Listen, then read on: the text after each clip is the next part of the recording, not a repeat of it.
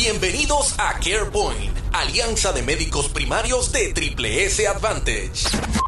Ahora comienza CarePoint Talk. CarePoint Talk. Una herramienta accesible, entretenida y dinámica. Aquí encontrarás información, noticias, avisos importantes de cumplimiento, entrevistas a otros médicos primarios sobre temas relevantes, segmentos de codificación y actualidad sobre el cumplimiento de estrellas. CarePoint Talk. Bienvenidos y bienvenidas a este nuestro tercer episodio de esto que se llama CarePoint Talks. Es el podcast de la alianza CarePoint de Triple S Advantage. Como siempre, pues eh, mi nombre es Dani Pérez, ejecutivo clínico del área sur de acá de Puerto Rico y pues siempre, ¿verdad? A través de esta plataforma vamos a estar llevándole información interesante a todos nuestros médicos primarios, ¿verdad? Que sabemos y hemos recibido un gran feedback durante este poco tiempo que lleva la plataforma activa, tanto en Spotify como ya también la puedes conseguir a través de Apple Music, ¿verdad? Si prefiere Spotify o Apple, cualquiera de las dos plataformas que usted pueda tener, pues eh, ya en ambas puedes conseguirnos como CarePoint Talks. Y hoy tenemos a una invitada muy especial. Ella es Gladian Espinosa Lugo y ella es, ¿verdad? Nuestra Medical Coding Supervisor a quien le damos la bienvenida porque hoy estaremos hablando de un tema sumamente importante para su práctica y sus gestiones diarias con sus pacientes o afiliados. Bienvenida, eh, Gladiana, acá a este tercer capítulo de CarePoint Talks. ¿Cómo te encuentras?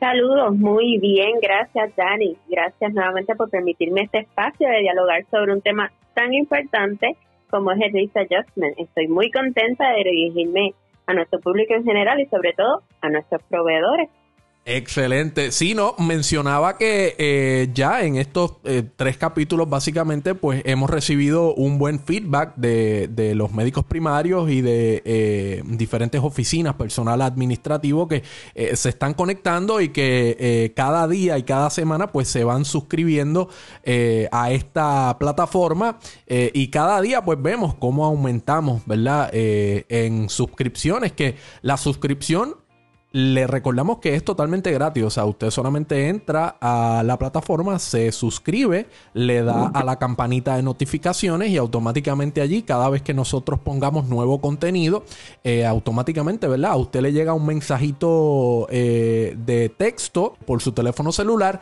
notificándole que ya hay un nuevo contenido que usted puede escuchar en cualquier momento del día, de la noche, cuando usted tenga eh, libre, ¿verdad? Pueda escuchar este eh, gran contenido. Y eso es lo que queremos, ¿verdad, Gladian? Que se vayan sumando más médicos y más personal administrativo eh, a esta plataforma que al fin del día, ¿verdad? Eso es lo que nosotros queremos, llevarle la información de una forma diferente eh, a nuestros médicos primarios. En efecto, sí, Dani, estamos muy agradecidos con la acogida, como bien mencionaste. Muy bien. Eh, hoy, eh, Gladian, vamos a estar hablando de, un tema eh, sumamente importante, vital en las funciones diarias de una oficina médica y de, y de nuestros médicos primarios, ¿verdad? Que es hablar un poco sobre, sobre el RAF, sobre los HCC, sobre MLR, entre muchos eh, otros temas, ¿verdad? Que pudiéramos conversar. Quisiera comenzar este capítulo preguntándote eh, qué es un HCC. Excelente pregunta, Dani. Mira, comencemos por decir que un HCC, por sus siglas en inglés, significa Hierarchical Condition Category. Nada más y nada menos que una categoría que agrupa condiciones. En otras palabras, es un modelo de ajuste de riesgo diseñado originalmente para estimar los costos de la atención médica futura de nuestros pacientes. Los códigos ICD-10 o códigos de diagnóstico seleccionan condiciones de riesgo que tengan similitudes en severidad y en costo y así se le asigna un número. Este número, Dani, es la categoría. El modelo predictivo de HCC el V24, que será el que nos estará impactando en el 2022, consta de 86 categorías de HCC. Por ejemplo, entiéndase, hay una categoría para problemas cardíacos, diabetes, depresión mayor, entre otros. Cabe resaltar que según la severidad y el riesgo que esta condición es categorizada, no todos los diagnósticos de ICD-10 aplican para ello. Excelente, Gladian. Se me ocurre eh, preguntarte básicamente eh, por qué los HCC coding son importantes en la población de nuestra línea, ¿verdad? Que en este caso, eh, tanto nosotros como nuestros médicos primarios trabajamos lo que es Advantage. Te explico, Dani. El mapa de código de diagnósticos de HCC es sumamente importante para CMS o Medicare ya que describe la imagen de riesgo del paciente. Es ahí, como consecuencia, que Medicare me establece el modo predictivo para pago en nuestra población y ahí se introduce el RAS score, de manera de que se muestra el impacto directo en la prima asignada del paciente y así se pueden manejar sus condiciones de manera óptima durante el año. Esta es nuestra oportunidad, ya que nos permite enfocarnos en las condiciones crónicas de pacientes para así identificar los riesgos. Para que tengas una idea, entre datos más recientes de un estudio en el 2018, los beneficiarios de Medicare de 65 años o más, el 60% de ellos fueron diagnosticados con hipertensión, el 50% con problemas de colesterol o hiperlipidemia, un 35% con artritis, 29% con cardiomiopatía isquémica y un 27% con diabetes. Así que es ahí donde podemos ver que la documentación clara y bien respaldada con la selección de códigos correctos es nuestra clave para identificar los diagnósticos que impactan RAS-Score. Entendamos que la codificación es más específica cuando verdaderamente refleja la historia clínica del paciente en mis visitas y en las visitas, ¿verdad? De nuestros diferentes compañeros, tanto en el departamento clínico como en tu departamento, ¿verdad? Eh, que tú diriges, que es eh, el departamento de codificación o coding. De igual forma, nuestros compañeros en el área de network. Muchas veces nosotros le llevamos, ¿verdad? A nuestros médicos primarios eh, un reporte que nosotros le llamamos los HCC ¿verdad? Eh, tú acabas de mencionar eh, por qué estos HCC son tan importantes en la población Advantage. Ahora bien, eh, te quisiera preguntar, ¿cuál es la importancia ¿no? de que nuestros médicos primarios, cuando nosotros le podamos llevar esos reportes de HCC, cuán importante es que nuestros médicos primarios lo puedan ver, lo puedan entender, lo puedan analizar, pero sobre todo lo puedan validar eh, con sus pacientes? Es sumamente importante la última palabra que mencionaste, el validarlo con nuestros pacientes. Uno de los errores más comunes es identificar el código y luego no tener la documentación precisa o sustancial para validar la información que queremos transmitir. Es bien importante identificar la condición del paciente y luego seleccionar el código más apropiado para describir el mismo, siempre promoviendo ¿verdad? el cumplimiento.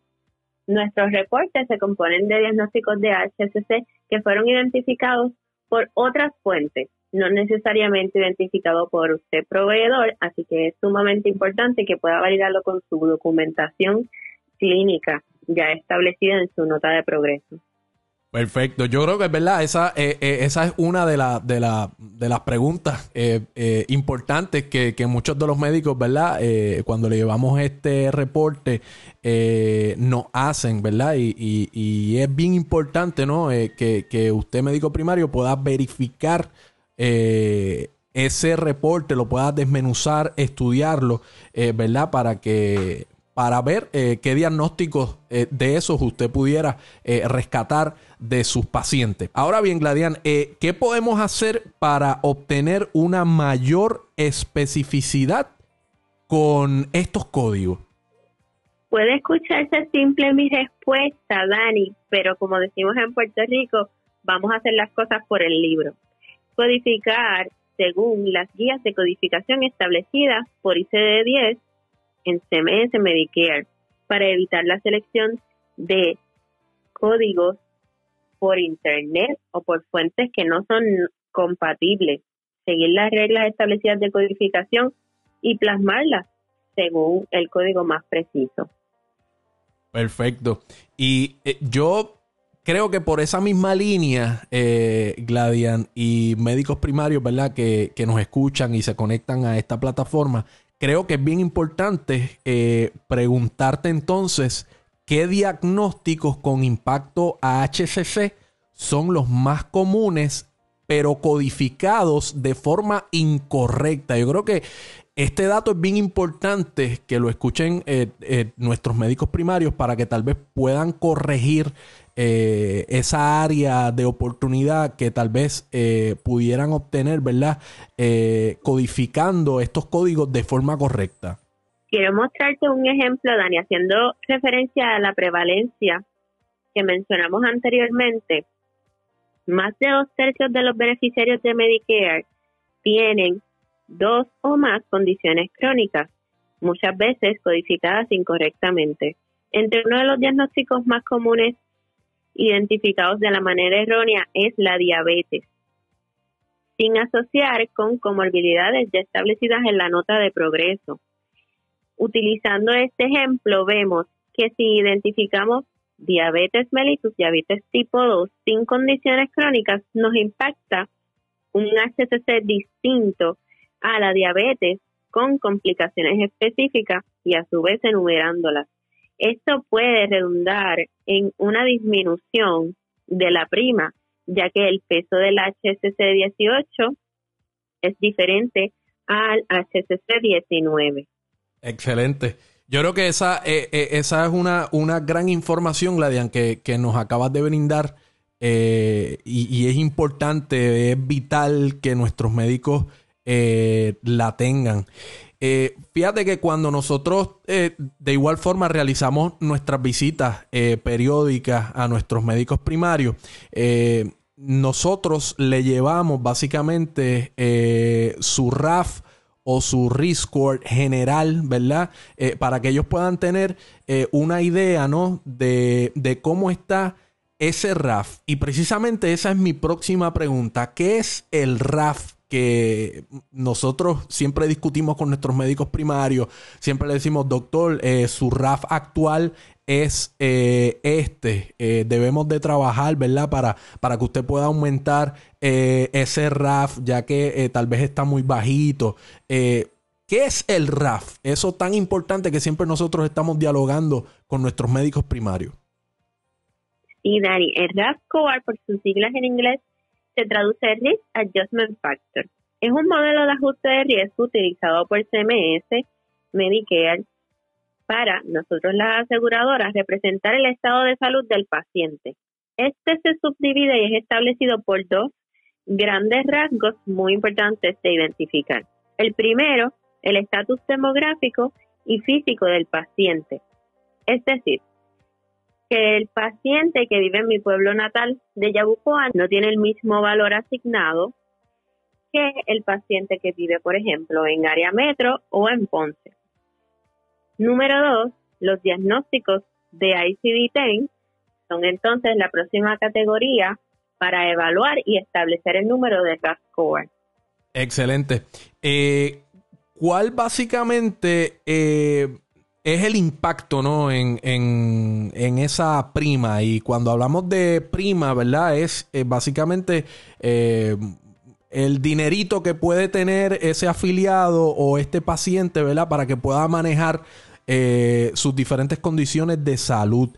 ¿Cuál es el impacto en la prima asignada a un paciente según el RAF core de ese paciente, Gladian? Un paciente mal codificado podría tener un impacto negativo por ejemplo, vamos al paciente de diabetes que no haya sido codificado, va a tener una prima incorrecta asignada y esto puede ser una disminución en el puntaje de una diferencia de dos mil dólares en la prima. Para impacto de RAPSCOA, la documentación clínica debe contar con una documentación estilo MIT, es como orientamos a nuestros proveedores. Dichas condiciones deben contestar las siguientes preguntas. Esa condición debe estar monitoreada, los síntomas deben estar claramente identificados, debe estar evaluada, entiéndase los resultados del laboratorio, cuál es la efectividad del tratamiento. consejería, tratamiento, si entonces aplica algún referido o manejo de la terapia. De ser afirmativo estas preguntas, entonces es aplicable para impacto de HCC y no menos importante la visita para que sea auditable debe estar con audio video si utilizan tecnología o si no debe ser una visita face to face cara a cara que no son nuestras visitas de manera tradicional. Sin duda alguna, ¿verdad? Nos estás dando eh, una, una, una, gran información en cuanto eh, a la importancia, ¿no? Tanto de los HCC, eh, del RAF, y básicamente, pues, nos estás dando tips importantes, ¿verdad? Que nuestros médicos primarios pueden utilizar a la hora de realizar, ¿verdad? Este trabajo tanto con, sus pacientes, con sus afiliados. Mencionaste algo bien, bien importante que eh, específicamente tu grupo en codificación se dedica, ¿verdad?, a realizar estas recomendaciones a los médicos primarios, que son eh, las notas de progreso, que son tan importantes porque pues eh, si no documentamos eh, cómo vemos al paciente, sus diagnósticos, sus condiciones, sus signos vitales, pues lo que no se documenta, pues siempre nos enseñan que lo que no documentamos no se hizo, ¿verdad? Y, y quisiera que nos hablaras un poco cuáles son esos errores más comunes documentando notas de progreso. La documentación inconclusa. Este es uno de los errores más comunes que vemos en las oficinas. También la documentación que no es legible. Es bien importante que esa documentación sea clara porque tenemos que tener una cantidad de notas completamente llenas, pero si no es legible, no, no es auditable. Y entonces también una documentación incompleta que esa nota de progreso, además de que esté con todas sus partes, debe estar firmada, debe estar cerrada en casos que sean récord médico electrónico. Y esos son algunos de los errores más comunes que vemos por falta de documentación. Gladian, hablemos un poco ahora eh, sobre el impacto financiero. Eh, si nos pudieras dar un, resumen, ¿verdad? Eh, eh, breve para que nuestros médicos primarios tengan esta información y de igual forma eh, su personal administrativo, ¿cuál es el impacto financiero? Quiero traer una nota muy importante, Dani, es que el impacto financiero actual que presentamos debido a la pandemia nos afecta directamente a nuestra población advante y nos afecta desproporcionadamente con una disminución inesperada de reembolsos debido a los retos por los miedos que enfrentan nuestros afiliados para acceder a sus citas médicas, a las farmacias, por muchas restricciones y limitaciones a sus servicios preventivos y citas. En esencia, el impacto será negativo en nuestro RAF score. Por eso es sumamente necesario que esta imagen de riesgo, una vez tengamos esa visita anual con el paciente esté claramente identificada para que ese reembolso sea el adecuado para manejar las condiciones crónicas del paciente. La recaptura de los HCC es la clave. En CMS se utiliza el modelo de ajuste de riesgo de la categoría que es HCC como hemos estado dialogando para estimar los costos previstos. Los resultados de un estudio en Virginia del 2015 nos dan luz en lo siguiente. Bajo una población de 10.000 pacientes, el 30% de ellos tenía diagnóstico de peripheral vascular disease. El próximo año, en el 2016, no se recapturó el 5% de esos diagnósticos. Ellos estimaron una pérdida en esa clínica de 4.291.000 dólares que no pudieron recapturar en año calendario tenemos que estar acorde con que el primero de enero la lista de condiciones del paciente está completamente en blanco, como si no tuviera ninguna condición. Por eso es tan importante la captura nuevamente de los diagnósticos crónicos del paciente.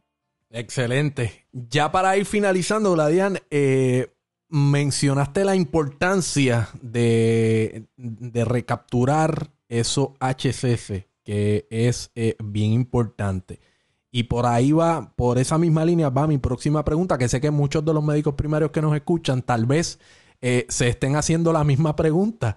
Eh, ¿Cómo entonces o de qué manera eh, yo puedo optimizar la recuperación de esos HCC? Mira, voy a brindarte varios tips. Primero, el uso de tecnología. La captura de los códigos anuales es importante, pero existe una alta probabilidad de educar a nuestros proveedores cada año para evitar la pérdida de diagnósticos de HCC. Pero nuestros proveedores deben asegurarse que los sistemas de récord médico electrónico sean capaces de capturar todo lo que ese codificador necesita para un reclamo correcto, especialmente en el mundo basado de los valores de ICD-10 todos los primeros de octubre la lista de códigos es actualizada y modificada. Así que es sumamente importante la integración entre su expediente electrónico y su sistema de facturación o clearinghouse para que esa factura salga con todos los diagnósticos identificados en la nota de progreso y no se pierda la información. Por otro lado, un papel protagónico lo tiene la documentación clínica. Cada año se niegan 262 mil millones en reclamos y una gran parte de esto es debido a documentación clínica insuficiente. Según un estudio, Dani, en el 2017 encontró que 28 mil millones de fondos denegados estaban directamente relacionados con la falta de documentación clínica. Por eso mi tercera y última recomendación son las auditorías internas. En esta práctica podemos identificar tipos de casos que nos conducen a una pérdida de ingresos, ya sea por malos hábitos o problemas en el equipo de trabajo, incluso algunas veces por falta de capacitación. Vamos a utilizarlo a nuestro favor y no menos importante la comunicación efectiva. Es imprescindible que nuestro personal estemos trabajando para la misma dirección, que tu equipo de codificación, su facturador y usted porque así podemos identificar si ocurre algo inesperado y garantizar que el ciclo, el ciclo de ingresos corra de manera precisa. Wow, Gladian, pues no queda más que agradecerte, ¿verdad? Eh, que hayas sacado de tu tiempo para compartir este rato con nosotros y que nos hayas brindado una información sumamente valiosa en cuanto al RAF, a los HCC, cómo capturar estos códigos, eh, por los grandes tips que le diste a nuestros médicos primarios eh, sobre la importancia de la documentación. Obviamente este tema de la codificación es un tema bien profundo, bien extenso, que pues básicamente pudiéramos estar hablando aquí horas sobre, sobre este tema, pero realmente este podcast es para que nuestros médicos primarios, ¿verdad?, tengan esa información eh, de forma resumida yo sé que más adelante tú vas a sacar nuevamente de tu tiempo y vas a estar nuevamente con nosotros para dialogar sobre muchos temas en cuanto a la codificación. Una vez más te agradezco y de verdad que estoy bien contento por haberte tenido aquí hoy. Gracias, Dani. Sí, estamos muy contentos de poder brindar estas breves secciones de lo que es codificación. Como bien dices, tenemos mucho por dialogar todavía. Nos vemos en la próxima. Esto fue CarePoint Talk. CarePoint Talk. Recuerda activar las notificaciones de tu teléfono celular para que estés al tanto de nuevo contenido. Para más información, puede comunicarse a nuestras oficinas al 787-999-3059, 787-999-3059 o vía email a información arroba carepointpr.com. Información arroba carepointpr.com. Será hasta la próxima.